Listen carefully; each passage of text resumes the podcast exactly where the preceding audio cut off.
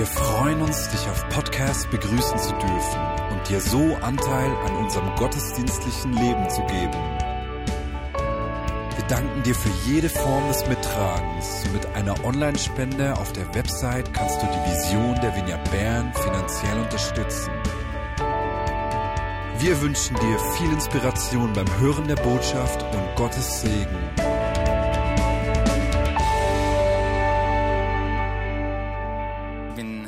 Österreich aufgewachsen, in Vorarlberg am Bodensee, also mit Sichtkontakt zur Schweiz.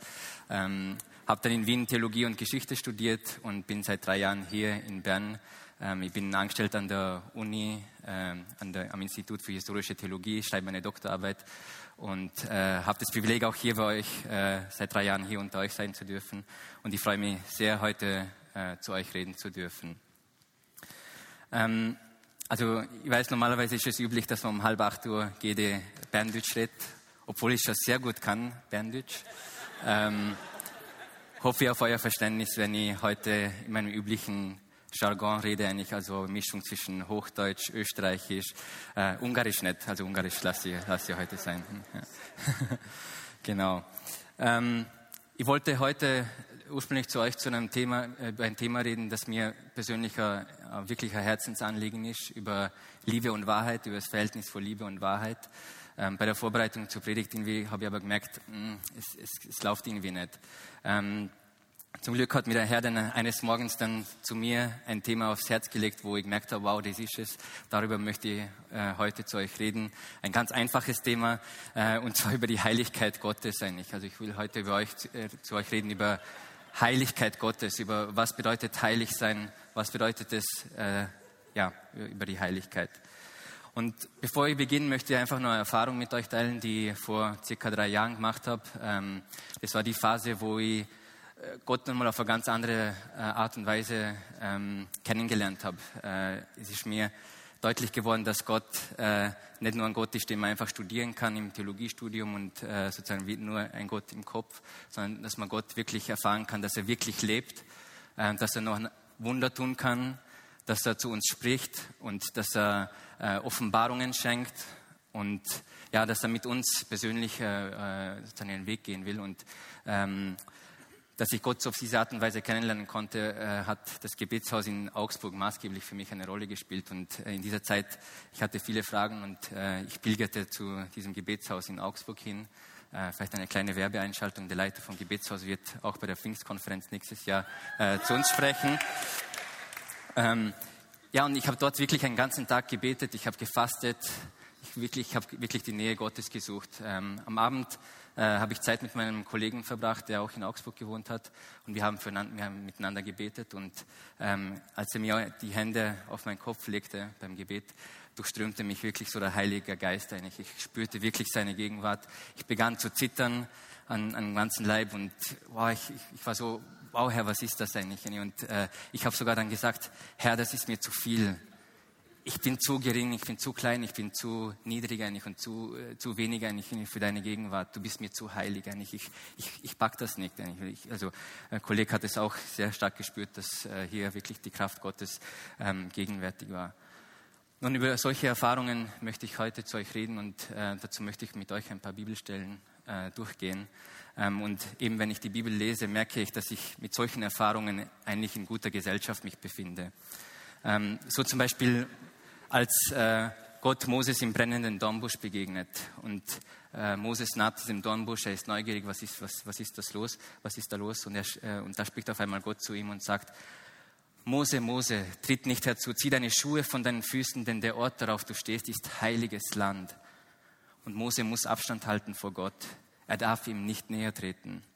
Und seine, er muss seine Schuhe ausziehen als Zeichen für seine eigene Unwürdigkeit und für seine eigene Unzulänglichkeit noch eine weitere Begegnung aus dem Alten Testament, und zwar die Berufungsvision des Propheten Jesaja. Es ist eine gewaltige Berufungsvision, als Gott Jesaja zu seinem Dienst, zum Dienst beruft. Und Gott begegnet ihm im Hof des Tempels. Und Jesaja sieht äh, diesen mächtigen Gott äh, auf dem Thron sitzen und äh, lediglich schon der Saum seines Gewandes, also der unterste Teil äh, seines Gewandes, füllt den ganzen Tempel. Es ist so eine gewaltige Herrlichkeit und Größe und Majestät, äh, wie Gott sich da offenbart hat, äh, dem Jesaja. Und äh, Jesaja sieht auch noch, also die, der ganze Tempel, er bebt und zittert und alles ist voller Rauch. Und ähm, äh, Jesaja sieht auch noch Seraphinen, das sind so flügelartige Wesen und die machen Lobpreis und sagen, heilig, heilig, heilig ist der Herr Zebaoth, alle Lande sind seiner Ehre voll. Das ist ein mächtiger Lobpreis eigentlich in, in der Gegenwart Gottes. Und die erste Reaktion von Jesaja ist doch sehr interessant und für mich bezeichnend und darauf will ich auch vor allem hinausgehen. Und er, er sagt nicht als erstes, wow, wie geil eigentlich, mehr von dir, Herr, mehr von deiner Nähe, ich brauche deine Gegenwart, sondern das erste, was er sagt, ist, weh mir, ich vergehe. Denn ich bin unreiner Lippen und wohne unter einem Volk von unreinen Lippen. Denn ich habe den König, den Herrn Zebaoth, gesehen mit meinen eigenen Augen. Er muss erzittern und er muss sagen, nein, ich, ich halte das nicht aus. Nun, man könnte jetzt meinen, ja gut, das sind jetzt Geschichten aus dem Alten Testament. Da erscheint ja der Gott irgendwie als ein, ein äh, gewaltiger, majestätischer, eifersüchtiger, zorniger Gott. Im Neuen Testament begegnet uns ein Gott der Liebe. Und klar, das stimmt schon auch, aber, aber ich denke doch, diese Sicht ist verzerrend. Erstens, weil ich glaube, dass im Alten Testament haben wir es auch mit einem Gott der Liebe zu tun. Und zweitens glaube ich auch, dass Gott im Neuen Testament nichts und gar nichts von seiner Majestät und von seiner Herrlichkeit und Mächtigkeit verloren hat. Und dazu möchte ich einige Beispiele euch geben. Ich könnte da noch mehr, mehr sagen. Und zwar möchte ich äh, auf die Geschichte äh, in Lukas 5 eingehen, auf den Fischzug des Petrus, ähm, wo, wo Petrus aufgefordert wird, von Jesus nochmals hinauszugehen zu fischen. Er hat die ganze Nacht gefischt, er hat nichts gefangen. Ähm, aber Petrus ist gehorsam, er geht nochmals hinausfischen, macht einen Riesenfang. Es ist klar, hier muss es sich um ein Wunder handeln. Und als Petrus nochmal zurückkommt zu Jesus, ist nicht seine erste Reaktion, wow, yo, check, super Sache, nicht merci viel mau, sondern was er sagt ist, er wirft sich zu Boden und spricht zu Jesus, Herr, geh weg von mir, ich bin ein sündiger Mensch. Also er spürt hier etwas von der Heiligkeit Gottes, von, von, von dieser heiligen Gegenwart Gottes. Noch auf eine weitere Begegnung möchte ich eingehen, und zwar auf äh, Johannes, der im Exil auf der griechischen Insel Patmos lebt. Und er wird vom Geist Gottes ergriffen und er begegnet äh, einer eigenartigen Person. Ein eigenartiger Mensch steht vor ihm. Ein weißes Gewand, weiße Haare, Augen wie Feuerflammen, Füße aus Gold, seine Stimme wie ein Wasserfall, wie Wassertosen. Und aus seinem Mund ging ein scharfes, zweischneidiges Schwert. Und sein Gesicht leuchtete wie die Sonne in ihrer ganzen Kraft. Ja, das ist unser lieber netter Jesus eigentlich. Es ist, ähm, es sind, äh, ich habe versucht, Bilder aus der gesamten Epoche der Kunstgeschichte euch zu zeigen. Also, genau. Und auch hier ist die Reaktion von Johannes nicht wow, wie cool und so, sondern das Erste, was er, was er sagt, und als ich ihn sah, fiel ich zu seinen Füßen wie tot. Und all diese Geschichten haben doch einige Dinge gemeinsam. Erstens, es gibt eine radikale Kluft zwischen Gott und den Menschen. Es ist nicht selbstverständlich, dass wir diesem Gott begegnen. Gott ist der ganz andere, er ist der ganz Heilige. Zweitens, in der Begegnung mit Gott wird der Mensch seiner eigenen Unzulänglichkeit, seiner eigenen Niedrigkeit bewusst. Und drittens, und das ist mir bei all dem doch wichtig auch zu erwähnen und zu sagen, Dennoch, trotz all dieser Sachen, findet eine Begegnung statt zwischen Gott und dem Menschen. Es gibt eine Begegnung und allerdings ist die Initiative kommt immer von Gott. Es ist immer eine Begegnung aus Gnade. Es ist nicht, weil wir sozusagen das Anrecht und das Recht und äh, ja, das Recht haben, einfach zu, äh, zu ihm zu kommen.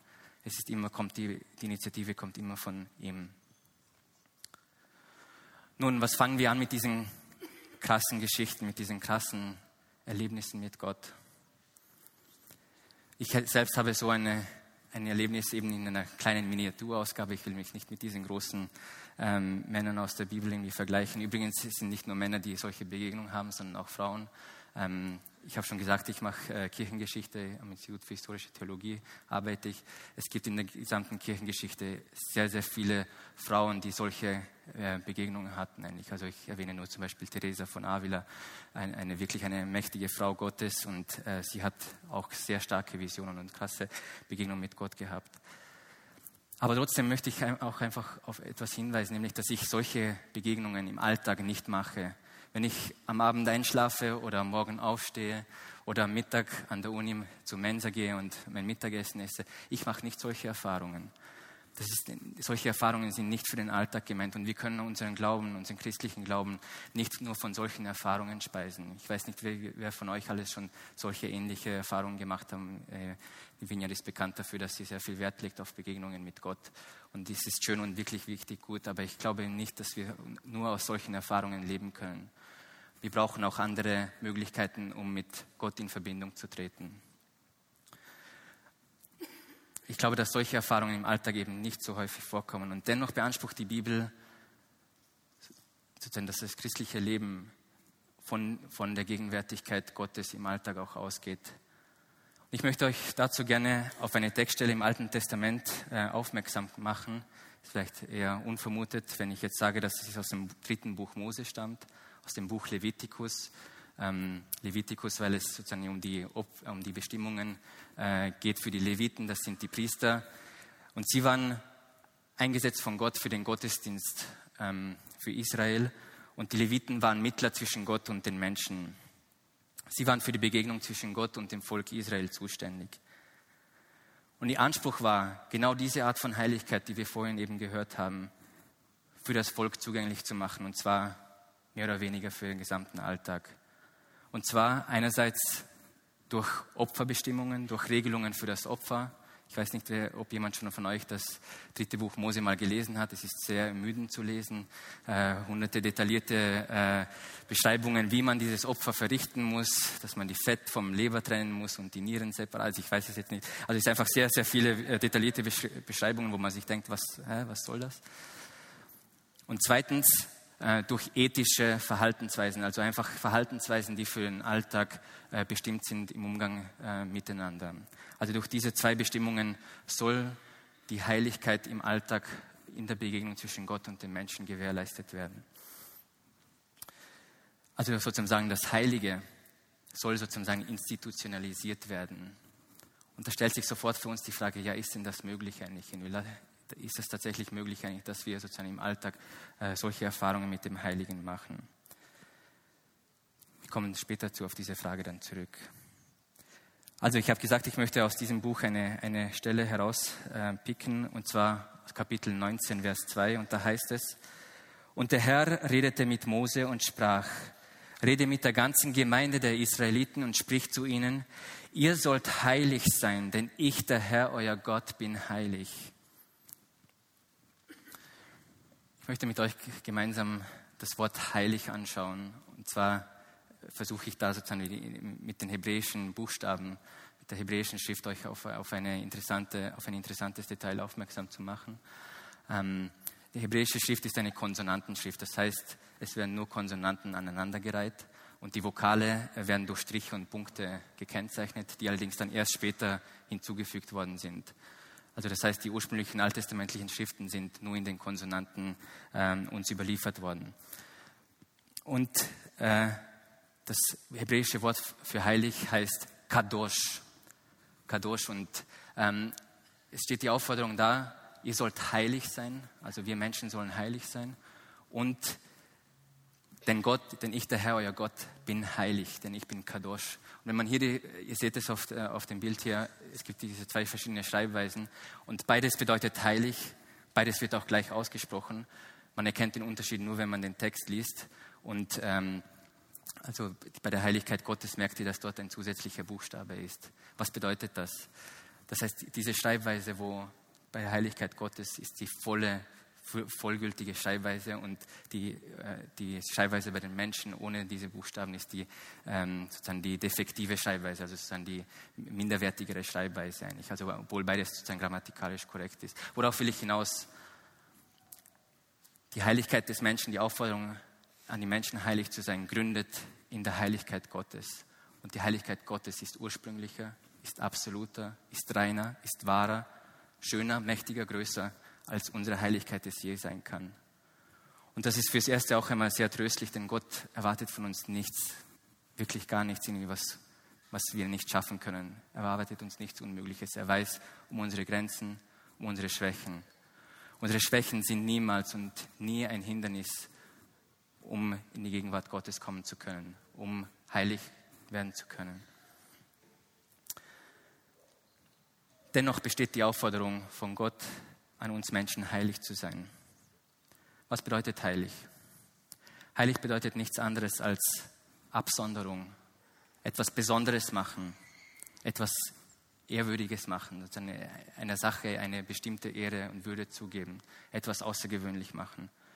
Der Gegenbegriff dazu wäre das Profane. Das Profane ist das Gewöhnliche, Alltägliche, das tägliche Einerlei und Allerlei. Das heißt, wenn Gott uns auffordert, hier heilig zu sein, meint er, ihr sollt etwas Besonderes sein. Ihr seid, denn ich der Herr bin, etwas Besonderes. Nun, in diesem Sinne, was bedeutet es, dass der Mensch heilig sein soll? Man könnte auch sagen, der Mensch ist schon bereits heilig, und zwar, weil er eben Bild Gottes ist. In 1. Mose 1,27 lesen wir, dass Gott uns nach seinem Ebenbilde geschaffen hat. Gott schuf das Weltall, die Erde, Berge, Meere, Pflanzen, Tiere. Und doch Ebenbild Gottes ist nur der Mensch. Nur er, nur der Mensch kann in Beziehung zu Gott treten, da nur er Ähnlichkeit zum Schöpfer Gott besitzt. Er ist zwar Teil der Natur, wir lesen dann in einem weiteren Schöpfungsbericht, dass Gott den Adam aus Acker, äh, Acker macht. Das heißt, wir sind sozusagen auch den natürlichen Lebensbedingungen wie auch die Tiere und Pflanzen unterworfen. Wir brauchen auch Essen, Trinken, Schlaf und so weiter. Und dennoch, was, das, was einen Menschen besonders auszeichnet, dass Gott kommt und ihm seinen Geist einhaucht. Er nimmt den Menschen heraus aus der, aus der üblichen Schöpfungsrahmen und gibt ihm eine besondere Würde. Das heißt, der Mensch ist etwas Besonderes in dieser Welt. Er ist anders als die restliche Schöpfung. Er ist eben heilig. Das, was ich jetzt euch äh, sagen möchte, ist vielleicht wirklich jetzt ähm, auch mehr meine persönliche Meinung, meine persönliche Sicht. Und es fällt mir vielleicht auch ein bisschen schwer, was ich euch äh, jetzt euch sagen möchte. Und zwar, weil es mit, bei mir mit vielen Ängsten äh, verbunden ist. Ich gebe zu, ich habe häufig Ängste. Ähm, ich habe Ängste, wenn ich meinen Blick in die Welt, äh, ähm, äh, wenn ich meinen Blick in die Welt setze. Und zwar, weil ich sehe einfach, dass es Bewegungen und Ideologien gab und gibt, die bewusst diese Heiligkeit des Menschen leugnen. Und zwar deswegen, weil sie die Ehrfurcht vor Gott, die Furcht vor Gott, vor der Heiligkeit Gottes bewusst leugnen. Ich glaube, dass diese Ideologien und Bewegungen vielleicht nicht bewusst herkommen und sagen, ja, wir wollen jetzt den Menschen etwas schaden oder etwas Schlechtes tun. Sie alle, alle meinen etwas, sie wollen etwas Gutes bringen, aber ich, ich sehe eigentlich nie, wozu, wozu solche Bewegungen und Ideologien geführt haben. Ich möchte euch nur ein paar Beispiele sagen. Ähm, und wirklich ist mehr meine persönliche Sicht, ähm, aber äh, ja, ihr schaut, was sie daraus macht. Ähm, ich bin Historiker und wenn ich sozusagen meinen, meinen Blick, den Blick auf, den, auf das 20. Jahrhundert werfe, erkenne ich zwei Bewegungen, die nicht gerade die Heiligkeit des Menschen ins Zentrum ihres Handels gerückt haben. Es ist der Nationalsozialismus und es ist andererseits der Kommunismus. Und beide Bewegungen haben unzählige Millionen von Todesopfern gefordert. Das war wahrscheinlich nicht ihre ursprüngliche Absicht, aber, aber dazu ist es gekommen. Und beide Bewegungen waren bewusst gegen Gott und gegen die, gegen die Heiligkeit des Menschen gerichtet. Aber ich will nicht nur in die Vergangenheit blicken, sondern ich richte auch meinen Blick in die Gegenwart und ich sehe, dass auch hier Bewegungen am Entstehen sind, eigentlich eine Idee. Ich sage nicht, dass die jetzt auf der gleichen Ebene sind wie diese beiden Bewegungen, aber, aber ich sehe, dass da auch etwas am Entstehen ist, wo, wo mir häufig Angst macht. Und zwar, wenn es darum eine Vorstellung geht, den Mensch zu optimieren.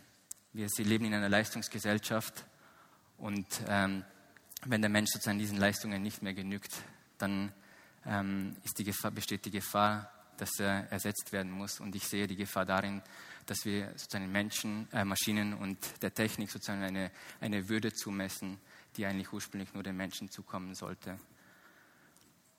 Die Maschinen machen uns Menschen eine Konkurrenz und sie werden immer besser und besser. Und die Frage ist eigentlich, was können wir, wer, wer, wer sind wir noch eigentlich, wenn diese Maschinen besser werden wie wir und wenn unser Fokus nur auf die Leistungsfähigkeit ausgerichtet ist. Dann etwas anderes. Es, es ist mittlerweile sehr selbstverständlich, dass wir in Schulen unterrichten, äh, der Mensch ist nichts anderes als ein Tier. Vielleicht ein besonders intelligentes Tier, aber nichtsdestotrotz einfach nur ein Tier ähm, und äh, eben nicht etwas Besonderes. Was bedeutet das? Wenn der Mensch nur ein Tier ist, heißt das, dass wir sozusagen ihn auch nur reduzieren können auf seine Triebe. Und der Mensch ist nicht aufgefordert, seine Triebe zu kontrollieren, sondern sie auszuleben. was das bedeutet konkret, man könnte viel darüber sagen, aber was etwas bedeutet, ist sozusagen, dass der Mensch dann nur noch reduziert wird auf, auf seine Konsumbedürfnisse, die unser Wirtschaftssystem natürlich leicht und gerne bespielen kann.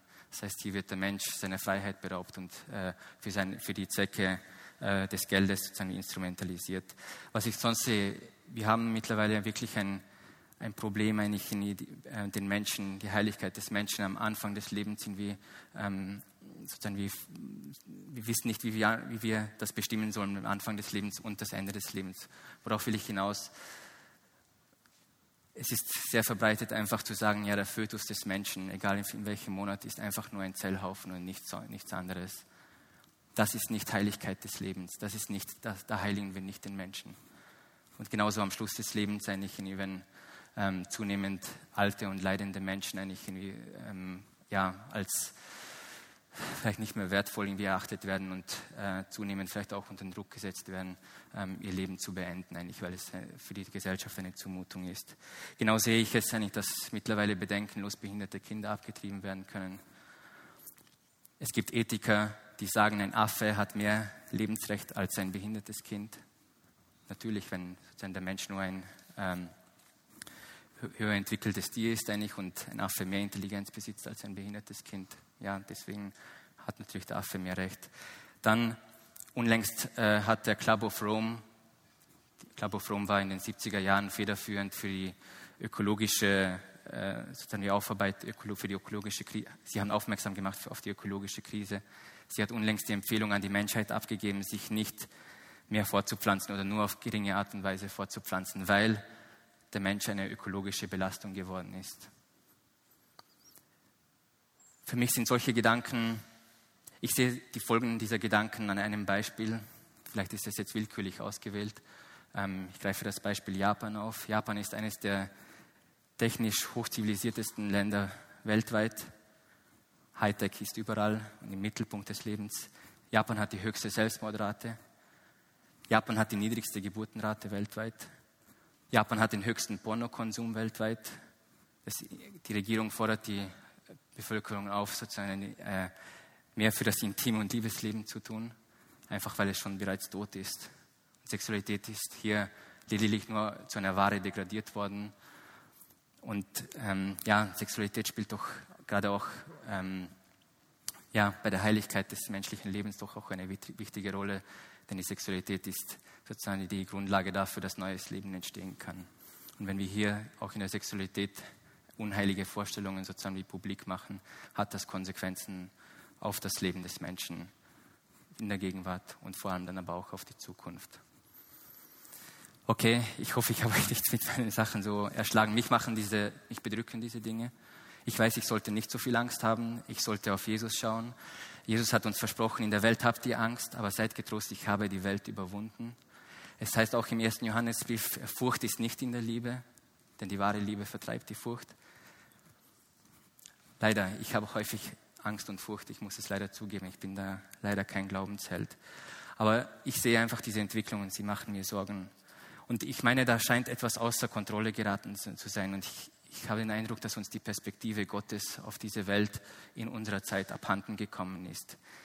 Und wenn wir die Perspektive Gottes für diese Welt verlieren, haben, verlieren wir auch die Perspektiven in unserer Welt. Und wir sind den Mächten dieser Welt ausgeliefert. Die Mächte, wir haben keine Kontrolle mehr über all diese Entwicklungen und man könnte auch noch viel mehr noch äh, ähm, erwähnen. Und ich sehe eine junge Generation und ich, ich würde mich da noch auch selber dazu zählen, ähm, das versucht diese, dieses Gefühl irgendwie nicht von, von ähm, Unmächtigkeit gegenüber all diesen Entwicklungen äh, zu betäuben. Einerseits durch Partys, Alkohol und Drogen und die Sensibleren unter ihnen ähm, ja, stürzen sich in Depressionen und Hoffnungslosigkeit und äh, psychische Burnouts. Ich will mich, ich, das sage ich nicht, um anzuklagen, nein, weil ich selber davon Teil bin. Ich äh, habe selber diese Entwicklungen durchgemacht. Aber gerade deswegen glaube ich, dass das Dringendste, was unsere Welt braucht heutzutage, ist nicht noch mehr Geld, noch mehr Essen, noch mehr Wirtschaftsleistung, noch mehr technische Entwicklungen. Das mag alles schön und gut sein. Aber das Dringendste und Wichtigste, was die Welt braucht, ist die Begegnung mit Gott. Es ist die Begegnung mit dem Heiligen. Das ist das, wonach die Welt, was die Welt wirklich braucht. Eine Begegnung mit dem Heiligen, die uns eine Erneuerung schenken kann für unsere Zeit, für unser Denken und für unser Handeln. Denn ich bin der Überzeugung, wenn die Ehrfurcht vor Gott schwindet, schwindet auch die Ehrfurcht vor der Heiligkeit des Lebens. Und die Folge ist die Entmenschlichung in all ihren Facetten und mal offenkundiger, mal klar vor Augen und mal weniger klar, mal verborgener. Nun, was sollen wir tun? Es ist nicht meine, mein Ziel, jetzt mit dieser Predigt euch in, äh, sozusagen in Hoffnungslosigkeit äh, sozusagen zu führen.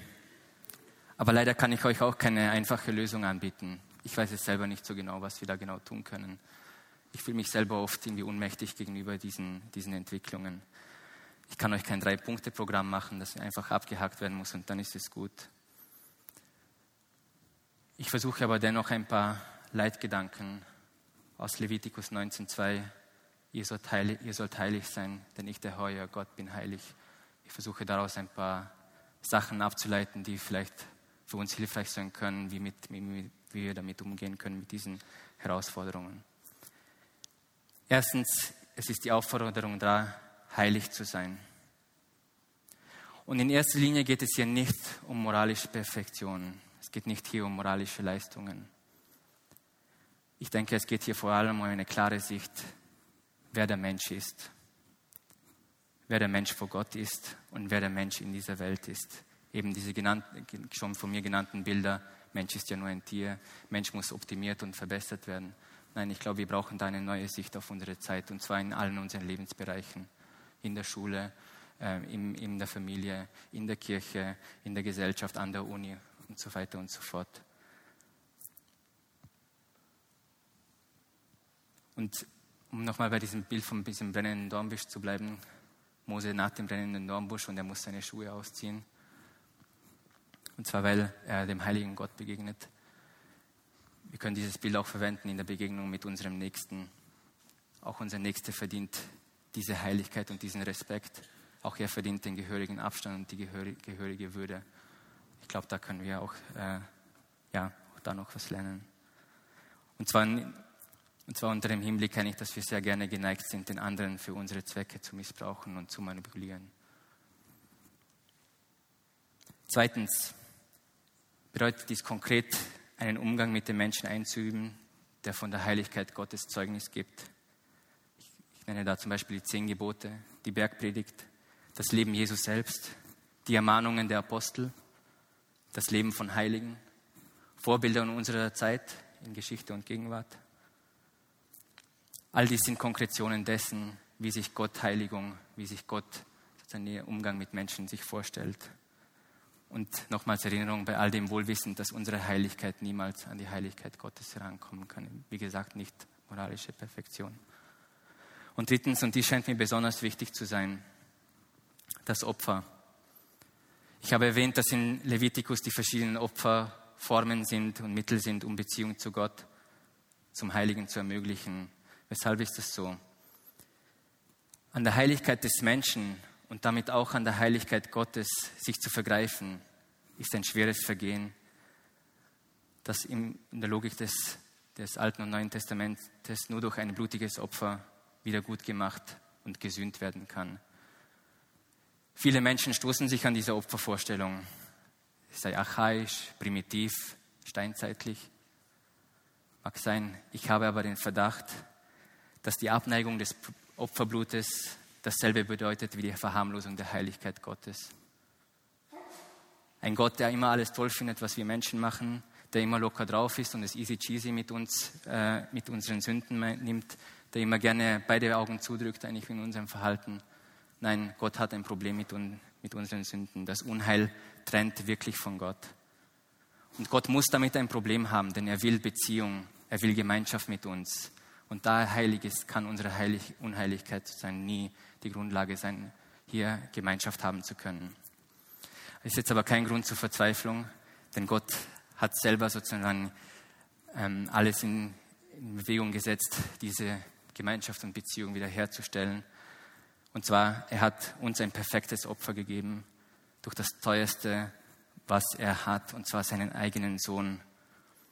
Und durch dieses Opfer seines Sohnes können wir wieder Begegnung mit Gott haben. Dadurch haben wir Anteil wieder am Heiligen. Und Leute, wenn wir uns unserer eigenen Unwürdigkeit und Niedrigkeit und vielleicht auch unserer Scham und Schuld und, und Sünde sozusagen auch bewusst sind, so schauen wir immer auf das Kreuz. Durch dieses Kreuz sind wir immer wieder in Gemeinschaft gerufen mit Gott. Und das bedeutet Heiligkeit im Alltag. Das bedeutet Heiligkeit in unseren allen alltäglichen, in unserem alltäglichen Leben, im Umgang mit den Menschen. Dort, wo wir erkennen, wir sind nicht in der Nähe Gottes, wir können immer zu Kreuz schauen eigentlich und unsere, ja, unsere Niedrigkeit bekennen und er empfängt uns immer wieder eigentlich und stiftet neue Gemeinschaft, immer wieder neu. Und von dort her, von, diesem, von dieser Gemeinschaft her, entsteht Heiligkeit, Heiligung und Heilung. Von dort her werden wir heil. Ihr Lieben, ich komme zum Schluss möchte euch noch zwei Dinge noch ans Herz legen. Erstens ein Vers aus Sprüche 1,7. Die Furcht des Herrn ist der Anfang der Erkenntnis. Sehnen wir uns wirklich nach einer Begegnung mit Gott, müssen wir klar werden, wer er ist und wer wir sind. Und das geht nicht anders, als einzugestehen, einzugestehen, dass er im Recht ist und wir nicht. Dass er an den Anfang zu stellen ist von allem. Jesus hat gesagt, was ist das wichtigste Gebot? Ihr sollt Gott, den Herrn, lieben von ganzem Herzen, von ganzer Seele und mit all unserer Kraft. Ihn, er ist an erste Stelle zu stellen, immer und überall. Und Gott hat wirklich zu allen unseren Lebensbereichen eine Meinung. Er hat zu allen unseren Lebensbereichen etwas zu sagen. Nun, wenn es aber einen Anfang gibt, dann gibt es aber auch ein Ziel. Das ist das Zweite, was ich euch nahelegen möchte. Denn ich glaube nicht, dass Gott sozusagen mit seiner Heiligkeit Eindruck machen will uns gegenüber und sagen wir, wow, schaut her, wie toll ich bin und wie niedrig und schlecht ihr seid. Das ist nicht sein Ziel. Er will uns nicht klein machen und uns Schrecken und Angst einjagen. Das ist nicht sein, seine Motivation. Er will uns vielmehr zu einer Begegnung mit ihm ermöglichen und uns auf etwas hin, hinlenken, auf ein Ziel hin. Und vielleicht erzähle ich euch weiter, was ich damals in Augsburg erlebt habe vor drei Jahren. Ich habe ich hab erwähnt, ich habe gezittert am ganzen Leib und ich habe gesagt, Herr, das ist mir zu viel. Ich kann deine Heiligkeit, deine Gegenwart nicht ertragen. Und dann, nach einer gewissen Zeit, den haben, ich und äh, mein, mein, Kollege zur gleichen Zeit, ähm, sind wir plötzlich sozusagen auf das Bett geworfen worden und, und auf einmal war so eine, eine Stille, eine Ruhe und ein Frieden. Alle Wogen glätteten sich und es war einfach ja, wunderschön, einfach in dieser Stille und in dieser Gegenwart bleiben zu können. Mir kam damals sofort die Geschichte vom Propheten Elias in den Sinn, als er eine Begegnung mit Gott hatte am Berg Horeb, übrigens derselbe Berg, wo auch Mose seine Begegnung mit Gott hatte. Ihr könnt die Geschichte selber in 1. Könige 19 nachlesen. Und dort bereitet Gott Elias auf eine Begegnung vor. Und ein starker Wind kam, der Bergen zerriss und Felsen zerbrach, aber Gott war nicht in diesem Wind. Dann kam ein Erdbeben und dann kam ein Feuer und in beiden war der Herr nicht zu finden. Dort kam keine Begegnung zustande. Dann aber kam ein stilles, sanftes Sausen und der Herr offenbarte sich. Versteht ihr den Sinn? Am Anfang der Begegnung mit Gott steht die Ehrfurcht, steht die Majestät, steht die Heiligkeit Gottes im Mittelpunkt. Aber Gott führt uns da, da zu einem Ziel, zu einem Frieden, zu einer Ruhe, zum Shalom, zum Frieden mit Gott und mit den Menschen. Der Herr hat eine Vision für diese Welt. Und diese Vision ist versinnbildlicht im himmlischen Jerusalem, das auf die Erde herabkommt. In diesem himmlischen Jerusalem wohnt Gott mitten unter seinem Volk in diesem himmlischen Jerusalem herrscht kein Unheil mehr, sondern Gott ist alles in allem. Das ist die biblische Vorstellung von Shalom. Dahin will uns Gott führen. Ich weiß, wir sind noch weit weg davon, aber es wird eines Tages kommen. Am Anfang stand für Mose, Jesaja, Petrus und Johannes eine erschütternde Erfahrung. Aber vergessen wir nicht, was Gott durch diese Heiligen getan hat. Mose befreite das Volk Israel aus der Sklaverei und führte es ins heilige Land. Jesaja wurde zu einem der größten Propheten des Alten Testaments, der den Messias äh, vorhersagte und äh, den, den Messias verheißen hat. Petrus wurde zum Apostelfürst und auf ihn ließ Jesus die, seine Kirche bauen. Und Johannes hatte wichtige Offenbarungen im Ablauf der Heilsgeschichte bekommen. Aber das beginnt alles am Anfang dort, wo wir uns ihm restlos anheimgeben und anerkennen, dass er Gott ist und nicht wir. Und wenn Gott uns schon ein Hundertstel, ein Hundertstel von dieser Erfahrung uns schenk, schenken würde, was er diesen mächtigen Männern geschenkt hat, dann glaube ich, dass es das schon ausreicht, um diese heillose Welt wieder ein Stück weit heil zu machen. Sei es in unserem persönlichen Leben, sei es in unserem persönlichen Umfeld, in den Beziehungen, in der Familie, in den Freundschaften, in, in der Gemeinde, in der Kirche, in der Stadt, im Land, in Europa schließlich auf der ganzen Welt. Gott hat dazu die Macht und die Kraft und er hat dazu auch einen Plan und er will uns dorthin führen. Und wir dürfen Teil an diesem Plan sein. Glauben, glauben wir an diese umfassende Erneuerung? Ich habe manchmal selber, muss ehrlich zugestehen, habe manchmal Mühe, weil ich vielleicht auch zu oft meinen Fokus auf die Welt richte und nicht, nicht auf die Heiligkeit Gottes. Aber ich will daran glauben, noch zaghaft, aber mit Furcht und Zittern will ich daran glauben, dass Gott das mit uns machen kann. Und ich will mich mehr und mehr dafür öffnen und mich mehr und mehr bereit machen für diese Begegnungen mit ihm. Sind wir dazu auch bereit? Ich möchte beten. Danke, Herr, bist du ein heiliger Gott. Danke, dass du uns aber trotzdem ermöglicht, in deine Gegenwart zu kommen. Danke, Herr, für diese Gnade. Und Herr, wir bekennen auch unsere Niedrigkeit. Wir wollen uns vor dir demütigen und wir wollen anerkennen, dass wir klein sind, aber das ist auch eine tröstliche Botschaft, denn das heißt, wir müssen nicht immer so groß und stark sein und immer etwas beweisen müssen, sondern wir dürfen so sein, wie wir sind. Danke, dass du da bist und, und danke, dass du Begegnungen ermöglicht hast und danke, dass du uns zu einem Ziel führen möchtest. Und zeige uns in unserem Leben auch, was du auch konkret mit unserem Leben anfangen möchtest, beginnen möchtest und wohin du uns führen möchtest, was du mit, mit unserem Leben anfangen möchtest. Wenn jemand heute hier ist, der noch keine Begegnung mit Gott hatte, sich dies aber sehnlichst wünscht, der möge doch nach dem Gottesdienst zu mir oder zu Jonas oder zu einem von unseren Mitarbeitern gehen und äh, mit uns ein Gespräch führen. Es ist manchmal schwer, den Glauben zu leben, aber ich kann euch versichern, dass es das Schönste und Beste ist, was in eurem Leben jemals passieren kann. Und ich glaube, diejenigen, die schon länger mit Jesus unterwegs sind, können das auch bezeugen, dass, das, dass dem so ist. Wenn du hier bist und schon schon länger mit Jesus unterwegs bist, aber noch so, noch so eine Erfahrung nicht hattest und so eine Erfahrung gerne haben möchtest, dann bitte ich dich, dass du aufstehst. Genauso auch diejenigen, die vielleicht schon eine solche Erfahrung hatten, aber schon länger her ist und wieder so eine Erfrischung im Glauben, wieder eine, Erneuer eine Begegnung mit, mit dem Heiligen haben möchten, ähm, der möge dann auch aufstehen eigentlich. Und, ähm, und auch diejenigen, die schon länger im Glauben unterwegs sind, und solche Erfahrungen schon öfters gemacht haben, aber noch nicht genau wissen, was ihre Berufung ist, was Gott genau mit, mit ihnen machen möchte, dann bitte ich dich, dass du auch aufstehen mögest. Und diejenigen, die um ihn herumstehen, aber es sind viele, die aufstehen.